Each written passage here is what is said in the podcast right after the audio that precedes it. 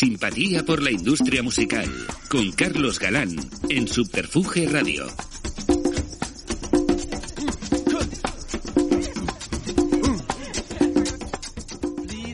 Bienvenidos a una nueva entrega de Simpatía por la Industria Musical, el podcast propulsado desde la base aeroespacial de Subterfuge Radio, donde apenas suena música, pero es de música de todo lo que se habla. Continuamos a la búsqueda de testimonios de los protagonistas de esta increíble película vital que es la industria musical, donde el estímulo y profesionalidad de estos han forjado una historia que te hace entender, entre otras cosas, el éxito o el fracaso.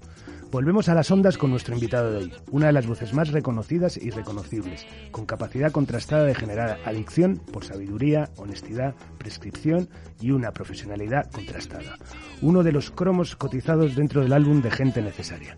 50 años de experiencia que se dice pronto, firmando programas extensos, cargados de personalidad, con la intención clara de descubrirte músicas y sensaciones necesarias.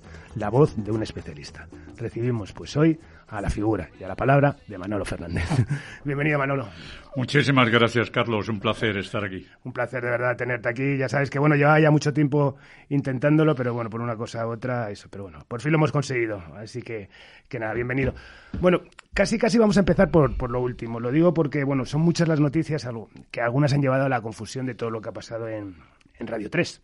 Eh, concretamente a Manolo Fernando y a, Tom, y a Toma Una, ¿en qué le ha afectado? Pues en que nos han echado. Básicamente. Directamente. Que en esta nueva temporada de Radio 3 Toma Uno no está. Ya venía un tanto de lejos. El año pasado ya hubo sus más y sus menos. Era costumbre de los últimos años aquello de no avisar a los colaboradores si íbamos a continuar en la siguiente temporada o no. Eh, sin embargo, yo llevaba muchísimos años, los últimos 18 aproximadamente, en que eh, terminaba la temporada eh, el último día de julio, pero yo continuaba a lo largo también del, del mes de agosto y luego ya iniciábamos en septiembre. El año pasado no ocurrió así, sino que prácticamente a la totalidad de colaboradores nos dijeron que nos fuéramos de vacaciones, pero no nos dijeron si íbamos a seguir. Eh, en septiembre de, de, ese mismo de ese mismo año.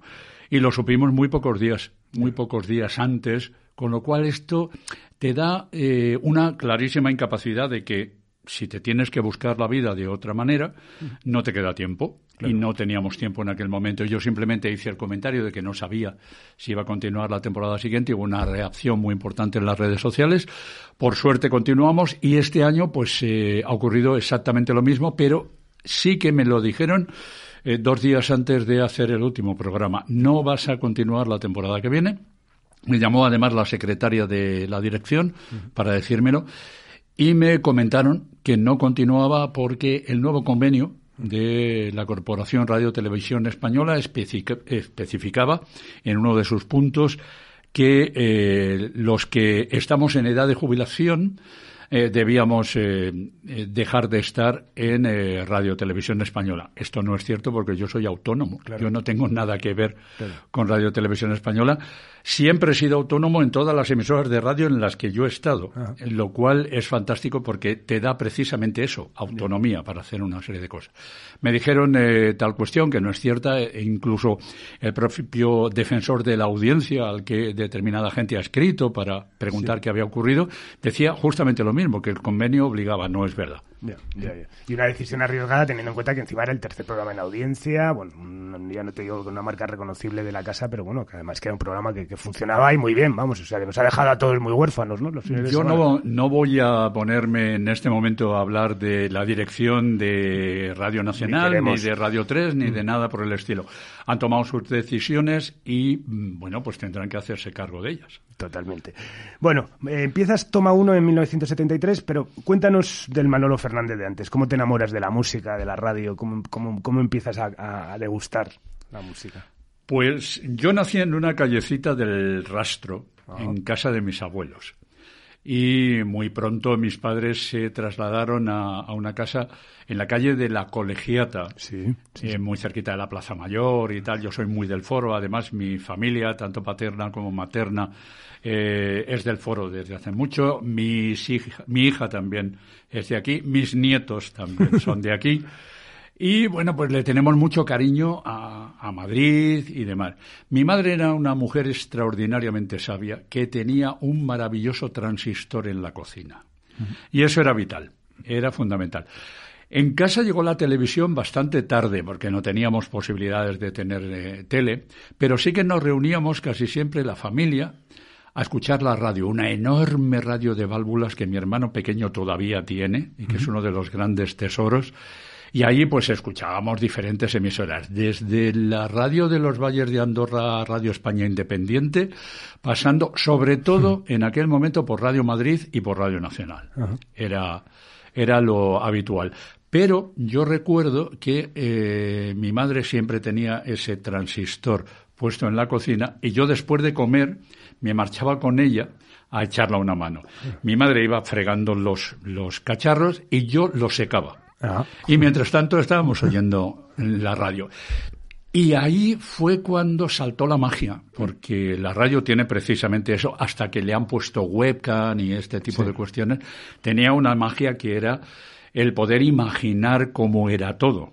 Y simplemente con la voz había muchísimos locutores y locutoras que lo conseguían. A medida que ello me fue enganchando, enganchando, enganchando. Y por otra parte, mi padre fue ah, administrativo de la SGAE, una sociedad general de locutores. Entonces la relación con la música ya empezó un poco a ese nivel. Se escuchaba música en casa, había un eh, tocadiscos de aquellos ancestrales, luego llegó el famoso Philips de pilas, en el que a mí se me ocurría hacer eh, grabaciones, hacer programas de radio. Cogía un micrófono espantoso que había por entonces, eh, un eh, pequeño cassette y empezabas a hacer ese tipo de cosas. ¿Qué ocurre? Que, claro, yo escuchaba a Ángel Álvarez desde muy chiquitito, además, con su caravana musical que se hacía en la Voz de Madrid. Eh, escuchaba también mucho también la propia eh, Radio Madrid, donde había pues una serie de locutores absolutamente maravillosos. Y luego, según fue pasando el tiempo, pues me fui adaptando a, otros. Y sobre todo, eh, yo me marchaba muchos domingos con mi madre a el Pachá actual de Madrid, donde Radio Intercontinental utilizaba aquello como un teatro, que era y hacían una especie de Go Talent, ¿no? con eh, nuevas voces y tal, de todos los estilos inimaginables, desde la copla al rock and roll, etcétera, etcétera. Íbamos allí por la mañana muy prontito, porque luego había que volverse rápido para hacer la comida eh, con toda la familia, y también me fui enamorando de aquello. Y por otra parte, Radio Madrid en Gran Vía 32 hacía un buen montón de programas de cara al público. Entonces, claro, tenías la, la, opción de poder ver a una serie de artistas. Yo estuve viendo a los Easy Beats en Radio Madrid, por ejemplo, ¿no? Todos los grupos nacionales que uno se pueda imaginar y un buen montón de artistas, sobre todo de la segunda mitad de los 60 y primeros años 70. Aquello me emocionaba muchísimo. Y allí me encontré con un personaje de mi barrio llamado Julio Ruiz. Entonces eh, íbamos, como vivíamos relativamente cerca, nos íbamos andando y charlando y comentando veinte mil cosas y tal. Y tuve la suerte de que en el año 72 me encuentro en el mejor sitio que uno puede encontrarse en una facultad, que es en el bar, naturalmente. Pues me encuentro con Julio. Era la primera promoción de la Facultad de Ciencias de la Información. El año anterior había terminado la escuela de periodismo. Eh, no, yo no llegué a tiempo, Julio tampoco llegó a tiempo y entonces nos dijeron, oye, eh, va a empezar una facultad nueva que se llama Facultad de Ciencias de la Información con tres ramas, periodismo, publicidad y demás. Y, eh, bueno, pues entonces Fuimos, ah. nos matriculamos, pero no empezamos a, aquel curso hasta febrero del año 1972. Fue ah. cuando yo me encuentro a Julio y Julio me dice, oye, pues llevo un año aproximadamente trabajando en una emisora que se llama la 99.5 que pertenece a los curas, a la COPE. ¿Por qué no te vienes un día? Y tal, digo, ¿cómo? Pero contigo ahora mismo, al fin del mundo me voy yo. Entonces me fui a la a la 99.5 Popular FM en la calle Juan Bravo 49 duplicado, eso no se me olvida. Y había un programa todas las tardes que se llamaba Microabierto. Ese programa lo dirigía y lo presentaba Javier García Pelayo, de los Pelayo de Sí, toda la vida. Uno de los invitados a simpatía. Claro, exactamente. Pues Gonzalo García Pelayo era más o menos el gurú del asunto. Estaba Adrián Bogel, que también ha pasado por, por aquí. por este micro. Había un montón de gente, Antonio Gómez, etcétera, etcétera, un montón de gente. Yo fui allí, presenté un disquito y resulta que dio la enorme suerte de que les gustó. Oye, pues está muy bien esto que tú haces y tal. ¿Por qué no te vienes eh, y presentas un programa mm, en el fin de semana. Ahora en verano y tal, una cosa que se llama especial LP, es una cosa muy facilita. Son dos LPs, simplemente tú presentas la cara A, se pone entera, presentas la cara B, se vuelve a poner entera y con el otro disco exactamente igual. Viene a durar aproximadamente un par de horas, una cosa así, y ya está. Y así empecé Qué bueno, qué a bueno. hacer aquello. Y había un problema, Carlos, es que no pagaban. Pero nada, ¿eh? Ya, ya, ya. Pero cero. Ya, ya, ya. Pero bueno, estaba, eh, estaba eso, pues cuando estaba repasando un poco tu, tu carrera, que, que, que además lo has dicho tú, y la, importancia al final también, joder, de todos esos gurús de la radio que fue, ¿no? Porque hablabas de, de que pudiste ver a los Easy Beats, con ese programa que hacía José María Íñigo, que fue, bueno, uno de los grandes precursores, y luego Ángel Álvarez, ¿no? Que siempre dices que cuando llegó su caravana empezó todo realmente. A mí, me, a mí me aplastó aquello. Recuerdo el año 1965. Eh, yo estoy escuchando Caravana Musical y oigo una canción que es Mr. Tambourine Man por los Birds. Ajá. Yo escucho aquella guitarra de 12 cuerdas, me quedo pegado y de verdad mi reacción, Carlos, fue, ¿pero esto qué es? Qué bueno. Y entonces me puse a ahorrar. Entonces yo ahorraba de la paguita que te daban los padres en el fin de semana, me puse a ahorrar y me compré, fue el primer disco que yo me compré, LP de los Birds. Mr. Tambourine Man, a Whole Lot Better y otro par de canciones, que curiosamente era una edición del sello Discofon, Ajá. porque Columbia, co- eh, CBS, no tenía en aquel momento distribución en España, o por lo menos los Ya. no les debían sonar de demasiado, ¿no? Y entonces eh, me fui al corte inglés de Preciados, allá andandito, tren, hasta allí, me compré el disco, me costó 25 pesetas, tiene todavía, conservo además Sí, el bien, vinilo, bien. tiene además el sello de, de Cortidisc, de entonces me lo llevé a casa y lo machaqué. O sea, lo machaqué. Y a partir de ahí es aquello de yo tengo que hacer radio, yo no tengo más remedio, le tengo que contar a la gente que hay una serie de, de canciones ahí maravillosas. ¿Qué es lo que ocurre? Yo no me voy a, a- Nueva York habitualmente como hacía Ángel Álvarez, que era radio de, de Iberia, y entonces tenía esa enorme suerte. Él llegaba, yo trabajé con el propio Ángel en su oficina años, años después y eh, fui buen amigo de la familia, sigo siendo amigo de la familia, hemos veraneado juntos incluso y tal. Y claro, él te contaba anécdotas de allí, era tremendo. Él trabajaba en Iberia, era de lo que vivía toda la familia, pero su vida real era el de la, la de la música. Sí, sí. O sea, llegaba, eh, me acuerdo, eh, su mujer y nos, y nos comentaba en algunos casos, dice, es que Ángel volvía con la maleta llena de cosas y solo traía discos. Yo decía, pero a mí, ¿qué me has traído? Nada. Nada.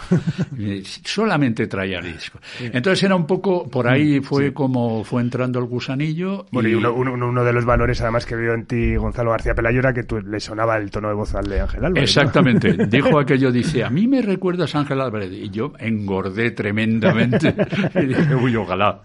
Qué grande. Eh, bueno, en 1973 inicias Toma 1, ¿no? Eh, desde la misma emisora de Onda 2, ¿no? Eh, inaugurando el En nuevo- Radio, Radio España, Radio claro. España. Radio España Onda 2, Onda exacto. 2. Que un espacio, ¿no? Que, que, que empiezas además con Tequirisi de, de los Eagles Sí. y que convivía con Toma 2, ¿no? Exactamente. Eh, Fue una cosa curiosísima aquello. En Radio, en Popular FM, yo volví a ver a Monse Domenech. Monse Domenech era una caravanera también de, de toda la vida, allí nos encontramos. Y, eh, claro, lo que antes te comentaba, Carlos, no cobrábamos un duro. Y de pronto nos llega así eh, en el 73, pues en el verano aproximadamente y tal, dicen, oye, por lo visto, en, en Radio España están obligados, pues tienen un tiempo todas las emisoras, a transmitir en FM o perdían esa frecuencia. Entonces, pues tienen que abrir. la FM de, Radio España y tienen que hacer programación nueva. Entonces van, están haciendo una especie de examen, de casting, de voces y no sé cuánto. En aquel momento José Ramón Pardo era el jefe de musicales de, de Radio España. Yo le conocía y tal. Y bueno, allí nos presentamos. Y eh, nos presentamos además con un oyente de Popular FM que era Carlos Finali, que luego hizo además su carrera eh, dentro de, este oficio de, de la radio. Y nos presentamos y nos dijeron, pues muy bien, venga, vosotros sí, vosotros eh, entráis. Hay gente que luego ha seguido su carrera en la radio, que no voy a decir sus nombres, que no entraron, no les dejaron. Algunos incluso luego posteriormente sí lo hicieron en la propia Onda 2. Y fue el 24 de septiembre de 1973 cuando empezó a emitir eh, Onda 2. El ah. primer programa se llamaba Gran Angular y lo hacía José María Ponce, un gran amigo y también del barrio al que yo le animé a que fuera. Y José María Ponce se ha convertido en uno de los grandes gurús de el porno en España. Exactamente, sí, sí, sí. Y sigue siendo gran amigo, le he visto hace muy poco, está a punto de publicar un libro y me ha pedido además que le haga el prólogo y nos ah, fuimos a comer y estuvimos recordando momentos. Aquel fue el primer programa de Onda 2 y de 8 a 10 se hacía toma 1 y toma 2, que era el blanco y el negro de la música. La parte americana más eh, vaquera, más blanca, era la que, la que yo más o menos dirigía, y luego la parte más negra, más rhythm and blues y demás, era en la que estaba Carlos. Y colocando el fiel de la balanza estaba Monse a quien le gustaba un poco ambas cosas y tal. Se inclinaba mucho también hacia, hacia el rhythm and blues, pero tenía toda una serie de series doradas de caravana en el mm. corazón, ¿no? Y era quien equilibraba el asunto. ¿Cuál fue el problema? El problema fue que, ah, bueno, nos pagaban. 300 pesetas. No la vamos a intentar convertir a euros porque, porque no se puede, además, prácticamente.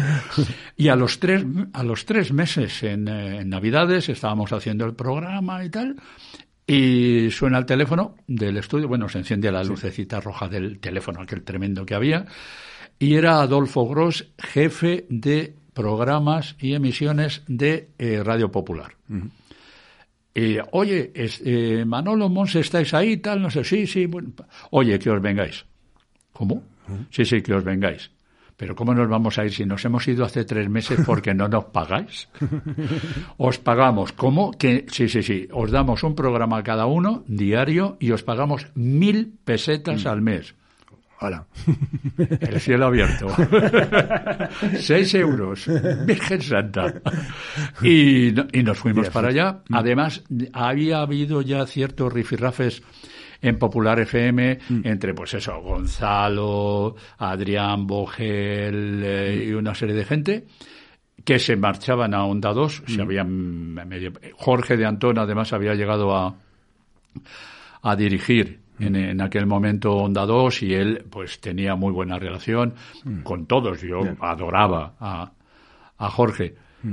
que tristemente además falleció hace unos años. Entonces, la cuestión es que ellos se, se, fueron ahí, nosotros nos volvimos a Popular FM y a partir de ahí, hasta primeros de los 80, estuve en esa Santa Casa. Y ya en esos primeros momentos ya tenías claro que, que el programa iba a tratar sobre, sobre la música americana, ¿no? Música americana. Todo, lo, que, todo lo que huela a vaca. Exactamente, esa era, esa era la frase habitual. Y todo lo que huela a vacas. bueno, en una estupenda entrevista que te hizo María Canete en Free Rocking, decías que la, la, americana no era el último reducto para que te hicieran caso, ¿no? Era como, había un nicho ahí, ¿no? De, de, eh, eh, yo el tema de la americana, eh, que tiene un siglo, o sea, de americana se habla en la historia de la música en los años 20 del mm. siglo XX, y especialmente por músicos de jazz y demás, mm. que empiezan a, pasar de lo que era bastante más clásico a eh, especular con otros sonidos y hacer determinados híbridos.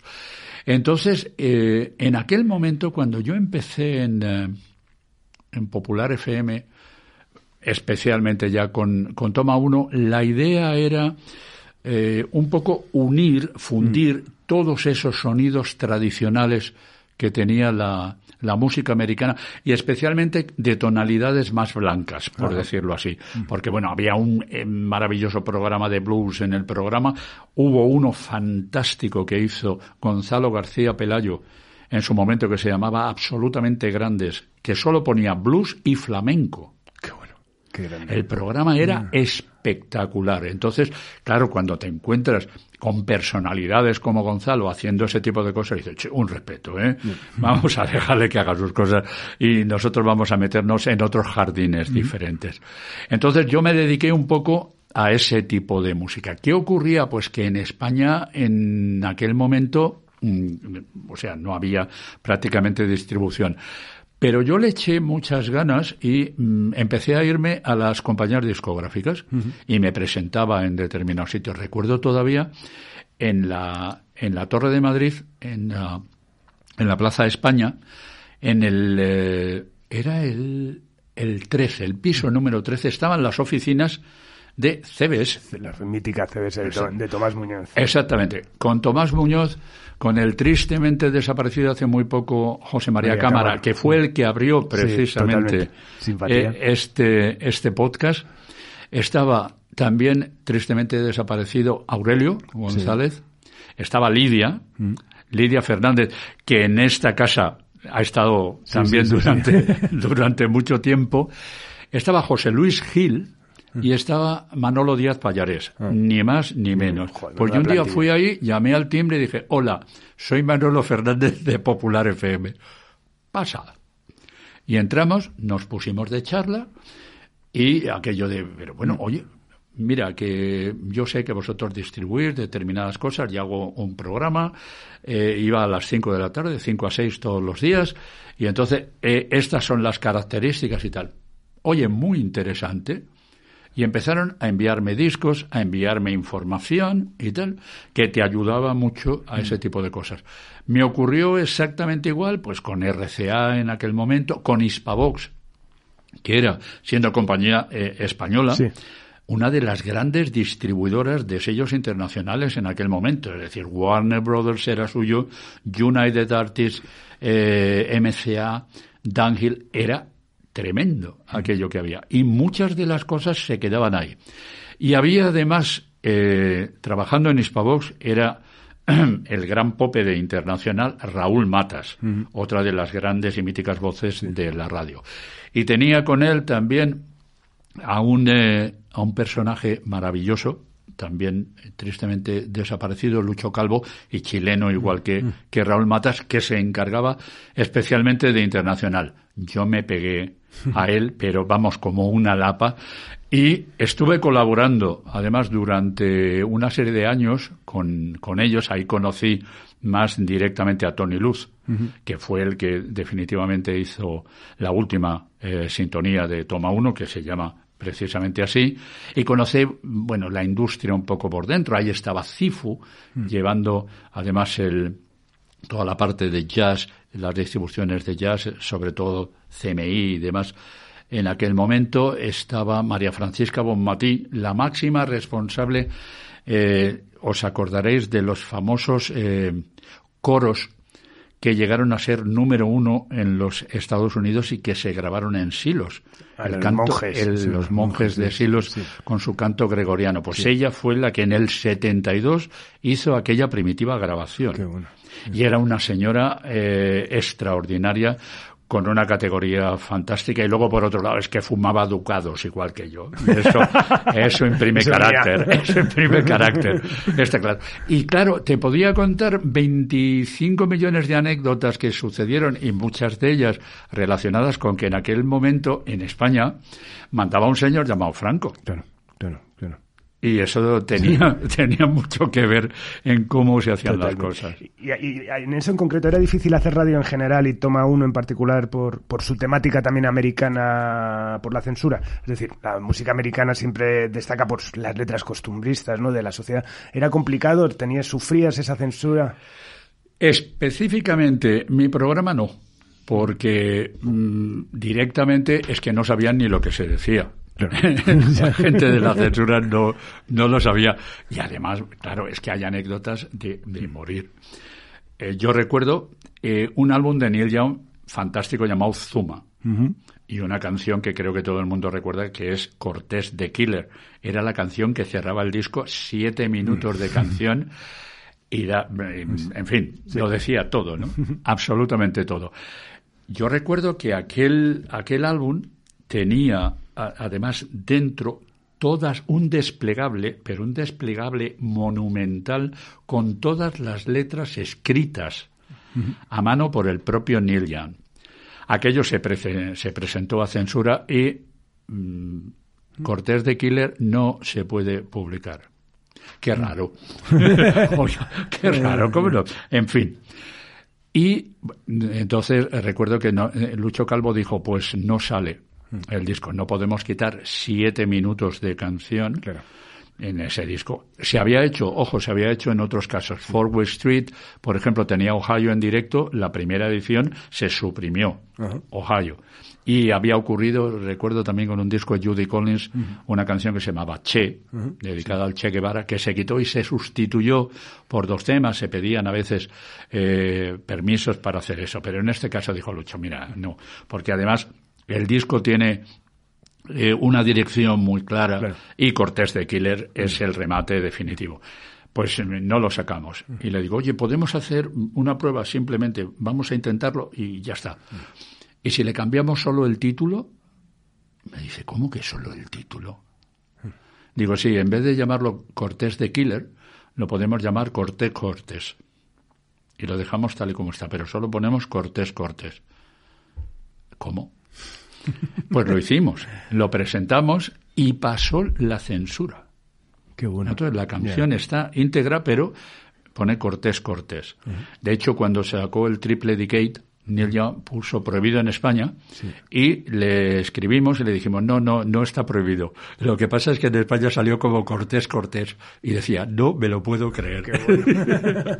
ya ocurrían ese tipo de cosas y teníamos que estar muy encima del asunto. En, en Popular FM nos cortaron la emisión como tres o cuatro veces estando yo por allí. Sí, Juan de Pablo os contaba de estar haciendo un programa y de repente ver un señor ahí que llegaba. Exacto. y en algunos casos era la llamada no ya del ministerio, sino eh, ocurría la autocensura. Es decir, el director de la emisora, recuerdo, mm. eh, Valentín Sebastián Pardo, de pronto daba la orden de cortar eso. Mm. Cuando hubo el cambio de gobierno en Grecia, Antonio Gómez, Tina Blanco y tal, hicieron un programa dentro de uno de sus espacios los domingos que se llamaba Traigo noticias sobre líos, fantástico mm. título. Eh, estaban hablando de Grecia y de pronto empezó a llamar la audiencia y a decir, oye que no salís, oye que no salís, oye que no salís, y nos habían cortado.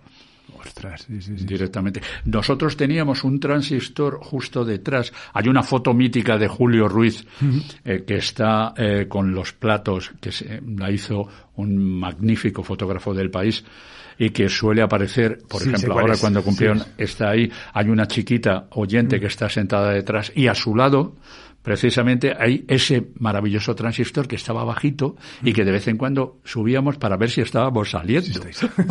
por, si, por si acaso, ¿no? Qué bueno. Bueno, eh, en 1991 toma uno se traslada a Radio 3, pero cambias de un teatro, que cómo, eh, Yo en el 82 pasé a Radio Cadena Española. Ah, Entonces, eh, en aquel momento Ernesto Pérez de Lama, hermano de Carmen Pérez de Lama, una de las voces míticas de la SER, era el director de Radio Cadena Española. Y tuvo la ocurrencia, maravillosa ocurrencia, de eh, llamarnos a cinco personas y decirnos, quiero hacer un programa de fin de semana eh, de diez horas.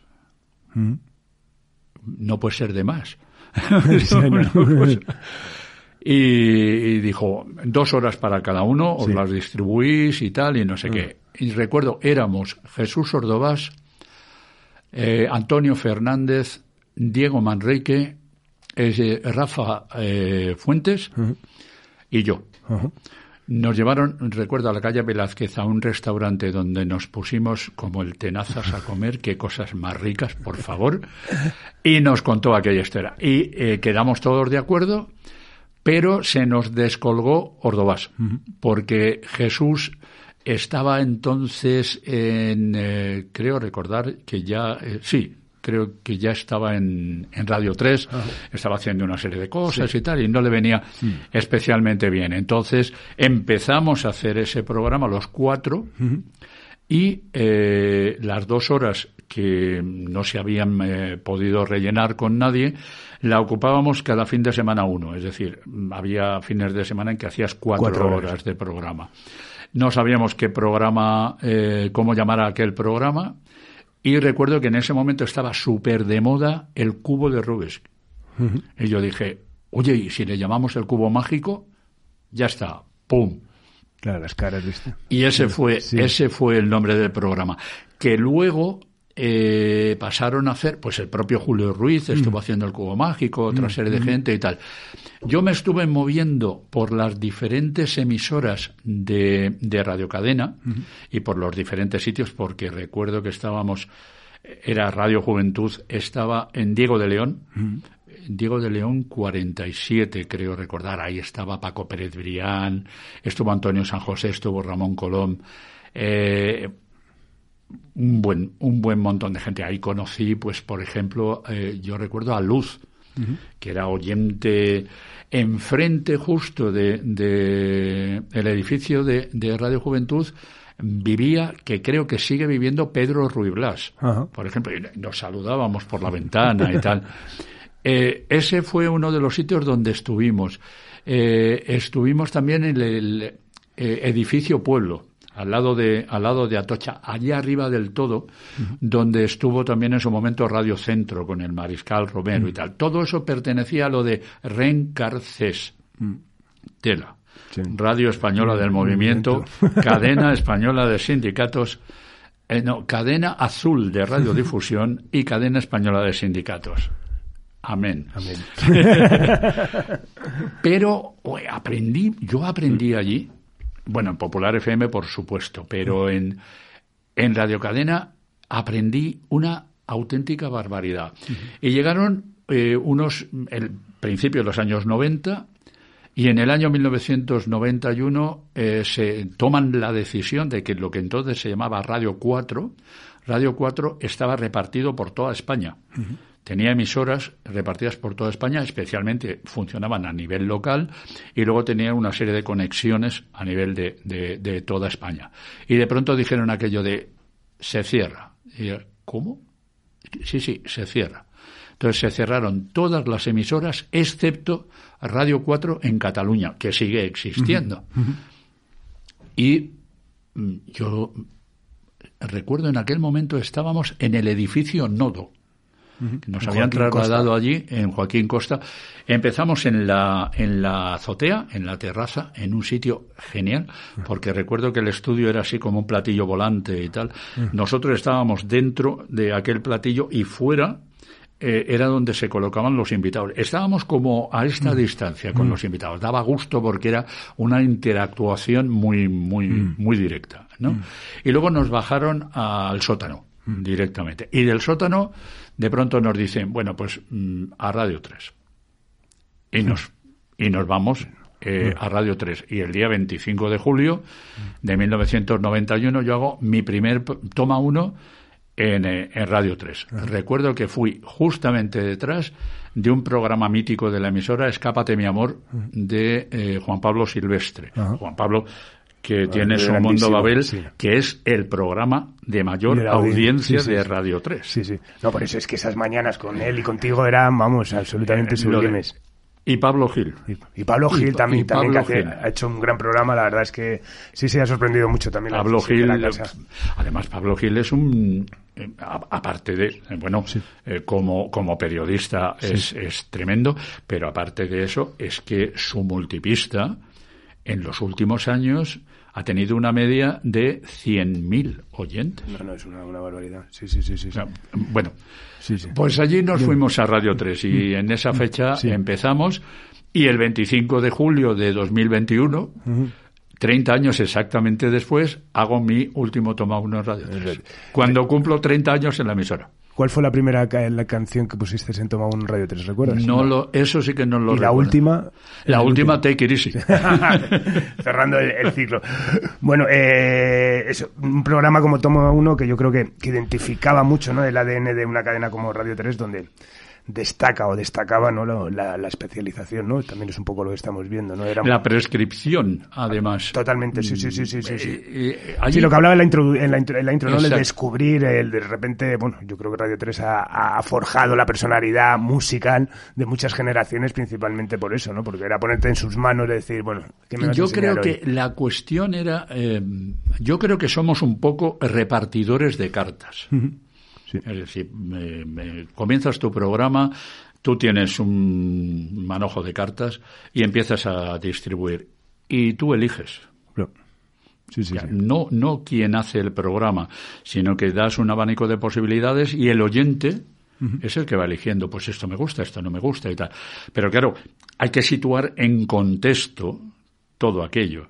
Y hay que contar de qué va. Y últimamente, además, eh, y cada vez más, hay que eh, ir especificando qué dice cada una de las letras, qué sentido tiene y qué es lo que está pasando a nivel geopolítico, claramente, En, en, el lugar en el que se está haciendo este tipo de cosas. Yo creo que eso es lo que deberíamos hacer, al margen del entretenimiento, que es vital. Y luego que hay que tener en cuenta lo que es una radio, y la radio tiene tempos, tienes mm. modos, maneras, hay que enfatizar en determinados mm, mm. puntos, etcétera, etcétera. Eso eh, hace que exista una conexión entre quién está realizando el programa y quiénes están escuchando el programa. La radio, en mi opinión, además, tiene una cuestión vital y es que es unívoca. Es entre un oyente y quién está hablando al micro que hay 145.000, como en el caso de Toma 1, vale, pero lo importante es que yo estoy hablando a cada uno de los 145.000. Sí, sí. Es esa sensación de que estamos solos. Sí, sí, sí, sí, Claro, eso se destruye cuando pones una webcam. Claro, totalmente. totalmente. y además, nos estamos metiendo en un terreno distinto porque una cosa es la radio, otra cosa es la televisión y otra cosa es la prensa y otra mm. cosa es otra historia. Ah. Es diferente. En el caso de un podcast, este podcast, mm. este podcast es una forma de radio. Mm. Es un talk show. Porque fundamentalmente se habla. Palabra. ¿Eh? Pero estás haciendo radio. Vamos, tú eres muy consciente de ello, Carlos. Y lo has querido hacer porque te gusta y porque te da la gana y porque puedes. y ya está. No, totalmente, sí. Es así de simple, pero que son cosas diferentes. O sea, con un eh, teléfono móvil tú no puedes hacer televisión, por mucho que te emperres. Mm, sí, sí. Otra cosa es que vas por la calle, hay un suceso específico o algo gracioso o lo que sea, coges el móvil en ese momento y lo grabas. Claro y se lo envías a televisión. Muy bien. Oye, informativos de no sé cuánto. Oye, mira lo que ha pasado, tal. Vale. Pero eso es muy del momento, muy de la inmediatez. Pero eso no es televisión. Totalmente. Eh, está claro. Totalmente. No, no, no, vamos, yo creo que has descrito absolutamente esa comunión además que hay entre oyente y, locutor, ¿no? Al final esa, esa sensación de que, de que, te, que parecía que te estaban hablando a ti es totalmente, bueno, tú eres, has sido de los grandes además que, lo has, que lo has hecho así de bien, pero bueno, sí que es verdad que, en, toda esa generación que hablas además, que, que empezasteis casi juntos, también tiene esa característica y vuelvo a lo mismo, ¿no? Que sois gente que ha educado a más de una generación musicalmente y eso es... Y sin saberlo. Y sin saberlo, claro. Y sin saberlo, y sin eh, sí, se, sí se le ha dado importancia en determinados momentos. Creo que sí se te mete en la cabeza, oye, cuidado que estamos haciendo algo gordo. ¿eh? Mm, eh ojo, que esto tiene cierta importancia, que hay una serie de personas que nos, que nos siguen y cuidado, mm. esto hay que hacerlo bien y hay que entre comillas, profesionalizarlo. A mí me mm. gusta hablar de la radio como oficio. Claro. es, o como el zapatero. ¿eh? es, la radio se hace a mano. A mí me parece que es, total, es, pura artesanía. Y eso es lo que impacta precisamente en la gente y consigue esa comunión que tú contabas. Totalmente. Bueno, volviendo ahora a, las vacas y a, los sonidos que has, que has eh, difundido, eh, hay quien acusa al, country de, conservador. Supongo que alguna vez has estado en, alguna discusión alrededor de, ¿no? ¿Qué tienes que decir al respecto? Que es verdad. Hay un tanto por ciento clarísimo de de gente que hace country que es eh, extraordinariamente conservadora. Estamos hablando de eh, determinadas localizaciones de Estados Unidos. El americano, en mi opinión, el americano es especialmente individualista. Está claro, va a su bola. Eh, y mm, defiende extraordinariamente sus pertenencias a veces las haya conseguido como las haya conseguido. Tengamos en cuenta que la llegada de, de, los colonizadores a Estados Unidos, a Norteamérica especialmente, allí va lo mejor de cada casa. O sea, de Europa y de África y de cualquier sitio. Lo mejorcito de cada casa. Y es, hay que pelear por conseguir un espacio para mí, para mi familia y para los míos, y de cualquier manera.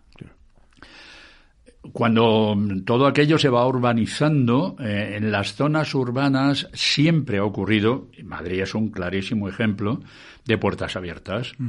Y de que en Madrid tú a la gente no le preguntas de dónde es, le preguntas cómo se llama. Eso es, eso es lo habitual.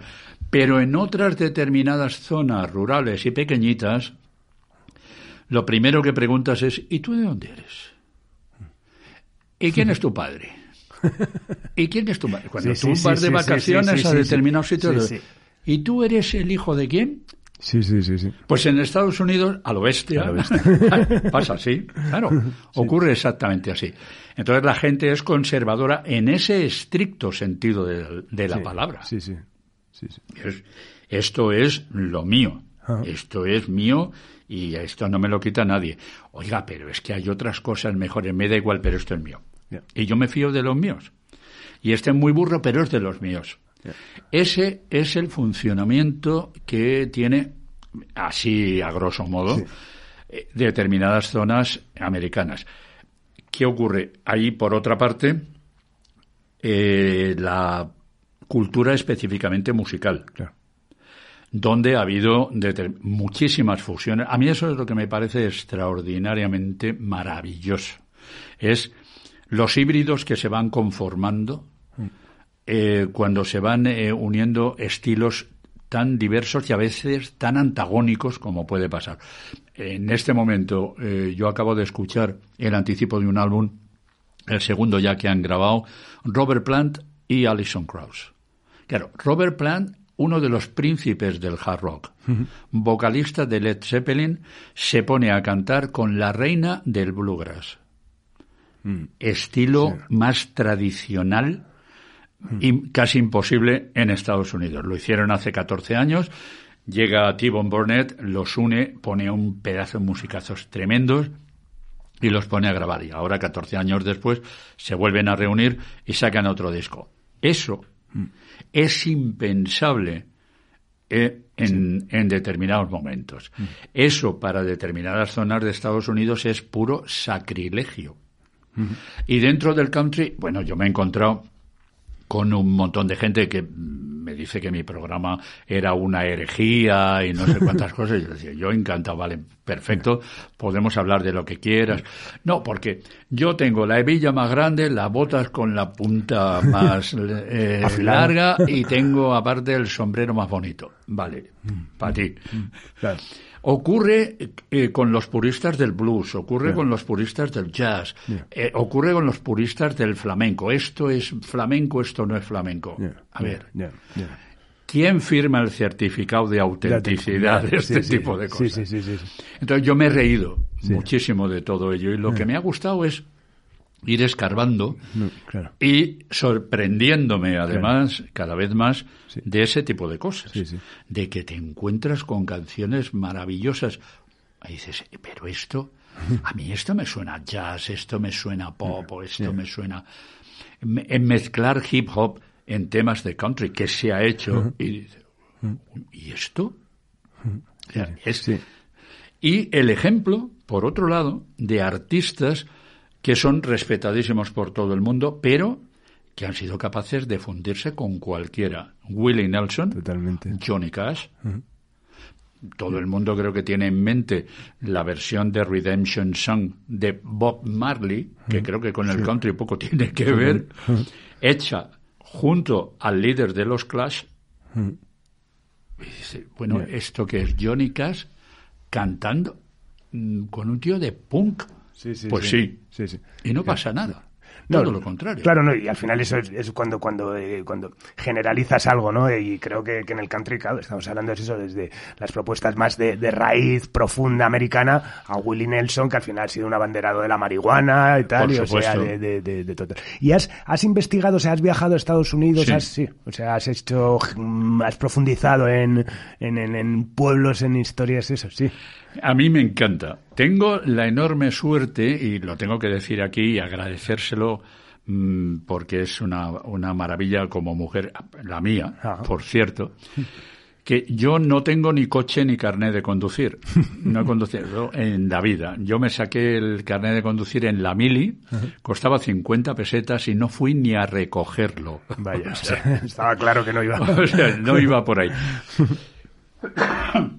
Pero mi mujer conduce maravillosamente. Y a mí me gusta, cuando vamos a Estados Unidos, nos gusta a los dos, pues es eso, llegas a Estados Unidos, alquilas un coche. Y carretera y manta. Y vamos para allá.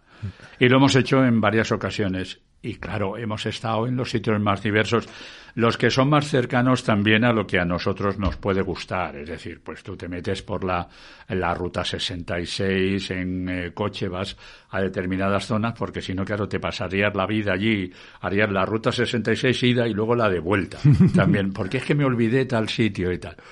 A mí me gusta mucho la memorabilia, eso es verdad. Mm. Entonces yo mm, le obligué a mi mujer, hablando de Take It Easy de los Eagles, le obligué a mi mujer a parar en una esquina de Winslow, en Arizona, por lo que dice la letra de la canción. ¿eh? Parado en una esquina en Winslow, Arizona y tal. Y además me hizo una foto que yo conservo y en ese momento, que además habla la propia letra de la canción, de que pasaba un flatbed eh, Ford y justo en las fotos también pasa un flat. Bueno, pues eso, paro para hacerme una foto en un sitio. Aquí ahora en Winslow desde hace tiempo hay un lugar eh, donde hay incluso una estatua y tal y que se llama The Corner y que tiene que ver por aquello. Los americanos cualquier cosa que pasa hacen un monumento. se cayó Menganito y se partió una pierna. Monumento, memorabilia. Pero claro, vas por todos esos sitios y sobre todo hablas con la gente. Y claro, te encuentras eh, cosas tremendas en ese tipo de comportamientos. Es decir, hay gente extraordinariamente racista, extraordinariamente cerril, pero por otra parte te encuentras con otras personas muy abiertas y tal. Eh, suele ocurrir. Eh, ¿Qué pasa en Estados Unidos? Bueno, pues lo hemos visto en las últimas elecciones eh, generales y también en las anteriores. En Estados Unidos llega un personaje como Trump que es aquello de me voy a reír, me voy a reír mucho porque este hombre, este hombre ha sido cuatro años presidente de Estados Unidos y ha hecho auténticas barbaridades y eso queda. Eso es lo grave, que eh, eso está ahí y se fomenta y no es una cuestión eh, que debamos, en mi opinión, que, de, que debamos dejar pasar, ni mucho menos, porque ellos sí lo tienen estudiado para influir en la gente. Nosotros pensamos que ah, esto pasa, estos son tres chalaos. No, no son tres chalaos. Y tienen unos objetivos muy claros y tal. Y en Estados Unidos eso se incide mucho en determinadas personas que, sobre todo, suele pasar, que tienen una preparación más precaria. Ese suele ser el problema. Totalmente. Bueno, formas parte del Festival Huercasa, que se celebra pandemia mediante todos los años en, Riaza. ¿Cómo surge la, oportunidad? ¿Cuál era la idea inicial? Era hacer el Manolo Fernández Festival, ya lo sé, pero vamos. Mm, bueno, no exactamente. aquello, Fue, aquello fue muy divertido. Fue en octubre del 13. Me llama Dani, el director de Radio Nacional de Segovia, y me dice, oye Manolo, hay una persona aquí eh, que es segoviano, de un pueblecito pequeñito y tal, que quiere hacer un festival de country, que te lleva oyendo un montón de tiempo y que quiere hablar contigo. Digo, pues vale, muy bien. Le doy el teléfono, dale el teléfono. Me llama, hola, mira, verás, tal, tengo esta intención, quiero hacer no sé qué, a ver si nos vemos. Vale, nos vemos. Bien. Entonces, lo primero que me dice es, quiero hacer un festival de country, ¿cuánto cuesta? Y digo, pues depende. Suele pasar con estas cosas, pues depende. Entonces, la idea no la tenían eh, muy especial, muy, muy organizada. solamente, vaya, solamente tenían claro, eso sí, quién iba a dirigir el festival y eh, quién iba a llevar la comunicación. A ver, las cosas, digo yo, hay que empezarlas por los cimientos en las casas, y tú verás. Entonces, eh, bueno, no tenían ninguna experiencia en el asunto y eh, yo empecé a conformar la idea de un, de un festival. Les dije que lo ideal era abrir más eh, el abanico, que no fuera solo y exclusivamente country y tal. Tenían la idea de hacerlo en Riaza, pueblecito de Segovia. Ellos no sabían, habían pasado un día por allí y les había gustado. Yo me quedé muy sorprendido y me dijeron, oye, ¿cómo te sorprendes? Verás, es que yo llevo veraneando en Riaza desde los dos años. Soy como del pueblo, ¿sabes? Y, vamos, he sido mayordomo de la Virgen de Ontanares que solo para los nacidos allí y esas cosas, ¿no? Entonces, eh, bueno, pues la cosa empieza y se van dando cuenta un poco de que eso hay que profesionalizarlo. Eh, yo eh, les propuse a Álvaro Aranegui, un vamos entrañable amigo, pero además es que es un pedazo de profesional espectacular mm, que ha hecho este tipo de cosas infinitas veces que ha hecho pues eh, en el Camp Nou a Springsteen, por ejemplo, esas cositas, ¿no? Entonces aquello empieza, empieza de manera muy reducida con eh, la primera la primera edición fueron todo artistas nacionales, excepto los Jayhawks, que fueron los que cerraron. Y fundamentalmente el asunto fue el, eh, el hacer que el pueblo participara claramente de eh, lo que era el festival. Festival se celebraba específicamente los conciertos en el campo de fútbol, de allí cerrado, previo pago, su abono, tal, pero en las mañanas del fin de semana la idea era en la plaza, que en Riaza tiene una maravillosa plaza, es una cosa tremenda, pues ahí se hiciera una actuación y tal, eh, en la que gratuita en la que el pueblo estuviera presente. Además, en la Plaza del Pueblo, tú conoces Riaza. Sí, sí, sí. Bueno, ya estuve en un huercasa y me, lo pasé Están todos los bares. Sí, sí, sí. O sea, absolutamente todos los bares y restaurantes. Hay otros en, otras zonas, pero fundamentalmente ahí, ¿no? Entonces, fue esa interactuación con el pueblo y tal en la que funcionó. Porque, claro, Riaza tiene el problema en que le falta infraestructura hotelera. Entonces, bueno, pues la gente decía, bueno, pues yo voy a Madrid y tal. Había gente que venía desde los sitios mm, de Valencia, País Vasco, Galicia, Andalucía, Cataluña, no sé qué, y se tenían que ir a dormir a 100 kilómetros. Pero daba igual, porque había... Eh, era un poco el hacer familia, El, hacer grupo, el hacer pandilla, el hacer... Y empezó a funcionar. Aquello se fue incrementando año a año y, bueno, hubo actuaciones, Emmylou Harris y, Rodney Crowell, por ejemplo. Eh, empezamos a descubrir bandas como Turnpike Troubadours. Eh, aparecieron los Mavericks, que ah, recuerdo que fue aquello un final de fiesta de lo más divertido. Siempre había la actuación de algún artista nacional. Y eh, vino John Hyatt, vino Steve también en uno de esos eh, momentos cruciales.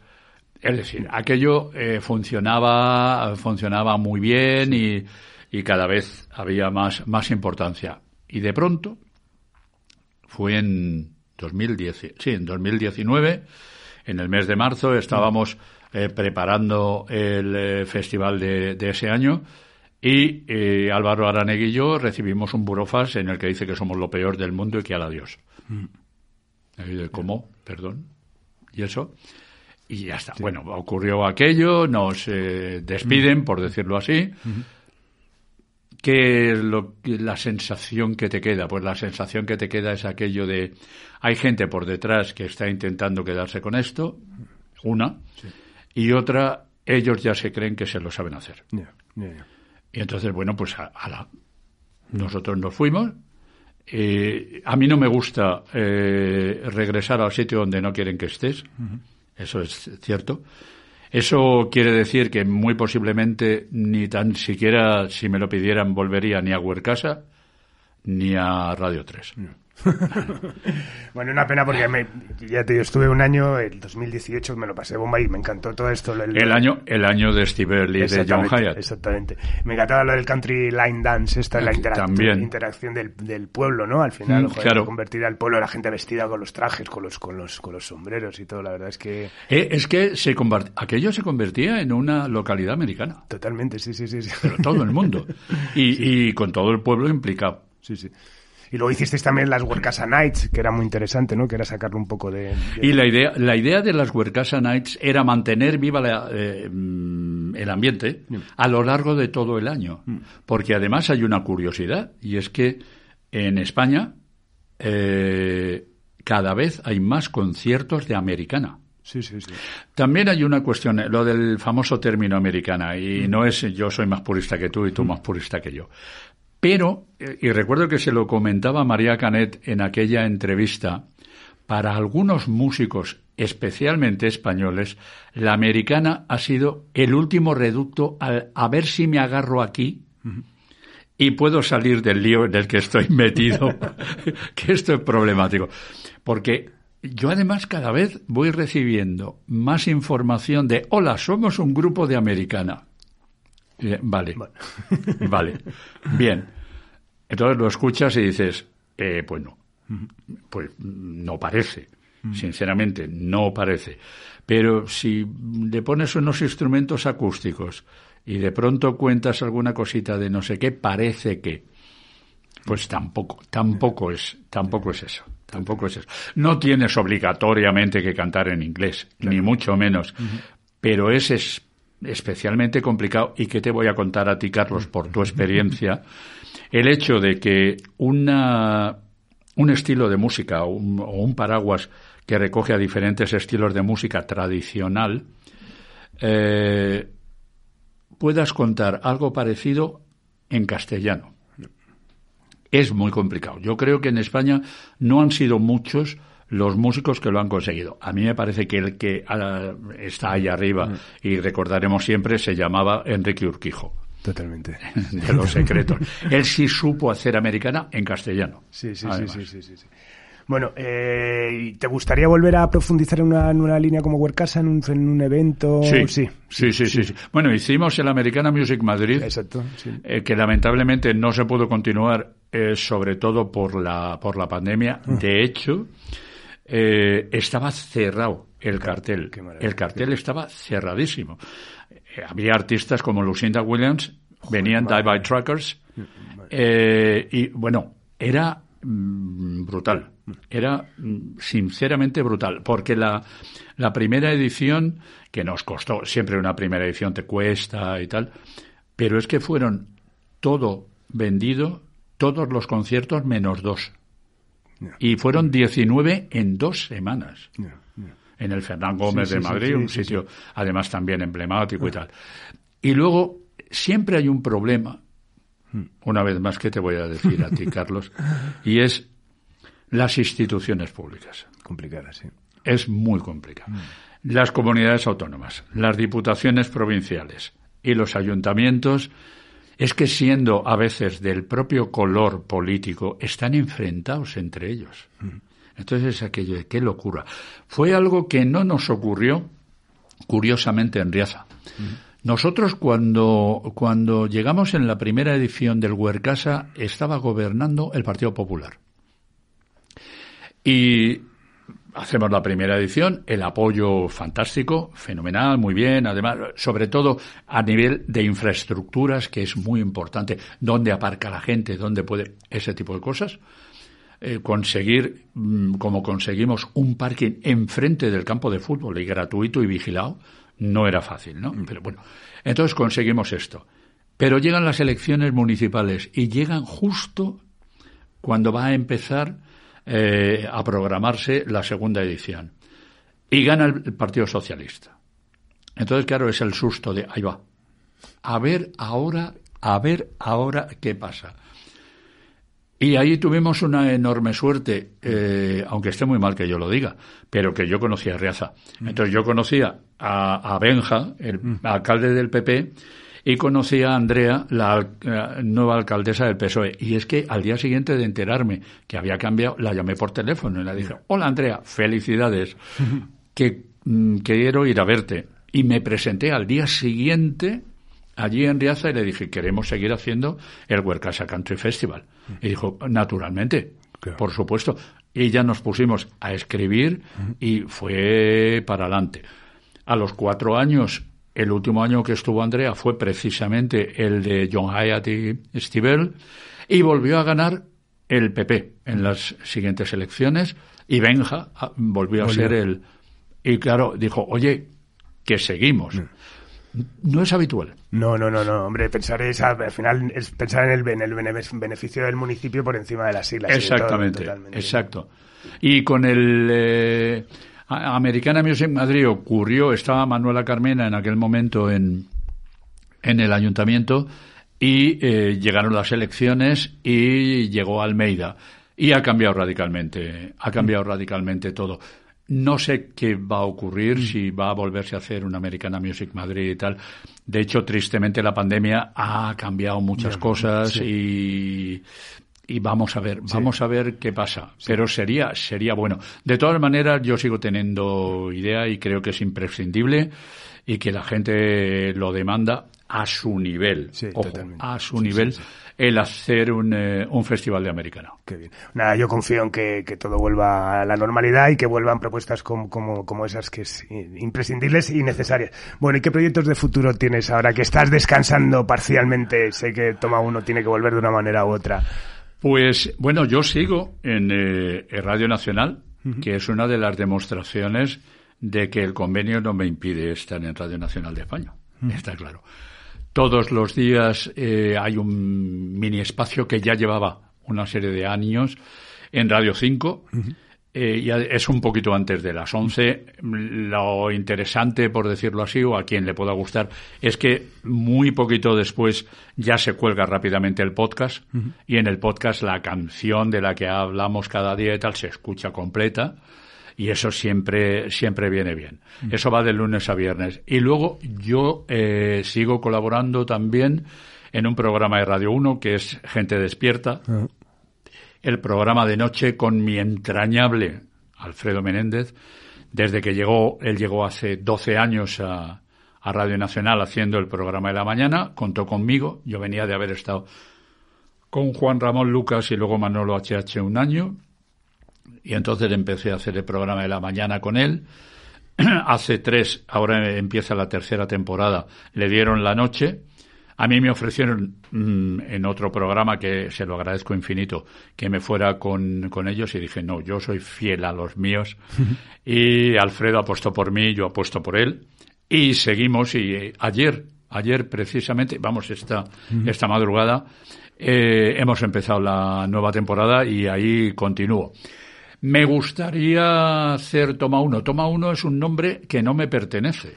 Es curiosísimo. Ah, ah. El nombre, eh, yo lo tuve en Onda 2, me marché a Popular FM y fue Toma Uno. En todas las emisoras de Radio Cadena Española fue Toma Uno. Llegué a Radio 3, aparecieron dos señores de administración y me dijeron, o cambias el nombre del programa o el nombre del programa nos lo cedes a nosotros. Ostras. Directamente. Y en aquel momento, claro, ni lo pienso. Yo, voy a cambiar el nombre del programa. No, hombre, no, venga. Y ya está. De hecho, hemos sacado algunos discos, un par de ellos, por cierto, de Toma Uno, y Radio Nacional ha cobrado por el nombre. Por el nombre, joder. Y me gustaría eh, hacer un, de nuevo el programa, evidentemente. Mm. Evidentemente. Mm. Además, bueno, la audiencia te lo pide. Aquello, joder, que no te vayas, ¿qué tal? Ese porche virtual que mm. hemos, que hemos inventado y tal, hay que seguirlo llenando. Yo estoy colgando todos los fines de semana, los sábados y domingos, y justo a la una del mediodía, cuelgo una playlist en Spotify. Qué bueno, De una hora, además, exactamente. Y la cuelgo, pues suele ser a la una menos tres minutos, hmm. o a la una, o una cosa así. Y la gente lo sigue y hacemos incluso como hacíamos en, en el programa. Y es que interactuamos por Twitter. Ah, ¿no? Entonces, bueno, y te cuentan, oye, qué bueno el nuevo disco de Menganito, joder, qué bien suena tal. Eso. Te dicen que echan de menos comentarios y ese tipo de cosas. Y yo estoy con, eh, con la idea de hacer algo. A lo mejor te hago la competencia y hago un podcast. lo que pasa es que, a diferencia de Subterfuge Radio, mm. en este caso será previo pago. La idea, la idea es hacer eh, un podcast muy, muy, muy baratito sería, pues, eh, ¿qué te digo yo? A lo mejor 5 euros al mes. Sí, sí. Una cosa así. Y luego lo típico, pues, si te apuntas un año, pues dos meses gratis, 50 euros al, al año. Esa sería la, la idea. Eh, estamos con ello, tenemos eh, comprado ya un dominio, estamos preparando una web, bueno. Es decir, estamos intentando hacer cosas, pero todo ello va a depender mucho de, de lo que pase con todo de, esto. de qué ocurre, exactamente. Pues nada, Manolo, eh, sabes que eres una persona necesaria. Simplemente dije que ibas a venir a grabarlo y ya ha habido un revuelo bestial, o sea que cuando aparezca total. Así que nada, de verdad, un placer total contar con tu testimonio. Que sepas que, bueno, en esta casa siempre se te ha admirado y respetado muchísimo y que es un auténtico honor contar con, tu palabra. Es un placer, de verdad, eh, estar aquí. Yo admiro, además, lo que hacéis y siempre he admirado el trabajo que nunca se reconoce en las compañías discográficas. Mm, es que si no, esto no existe. Y una compañía discográfica de las características, además de subterfuge, es muy especial. Y lo digo con todo el cariño del mundo. Gracias, gracias, gracias. Joder, pues te lo agradezco muchísimo. Pues nada, Manolo, lo dicho, nos despedimos de esta nueva entrega de Simpatía por la Industria Musical en Subterfuge Radio, emitiendo desde la pradera del estudio Alfonso Santi Esteban de la calle Almirante, rezumando olor a vaca y paja, y con Laura Rodríguez a los mandos. Y nos vamos con una canción que tenía que ser. Nos vamos con el Take It Easy de los Eagles. Adiós.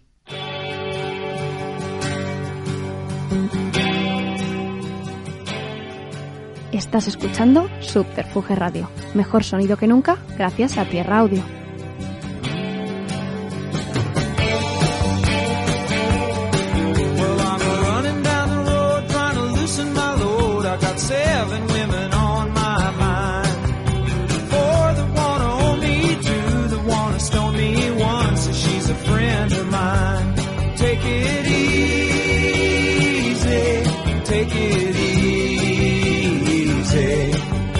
The sound of your own wheels drive you crazy.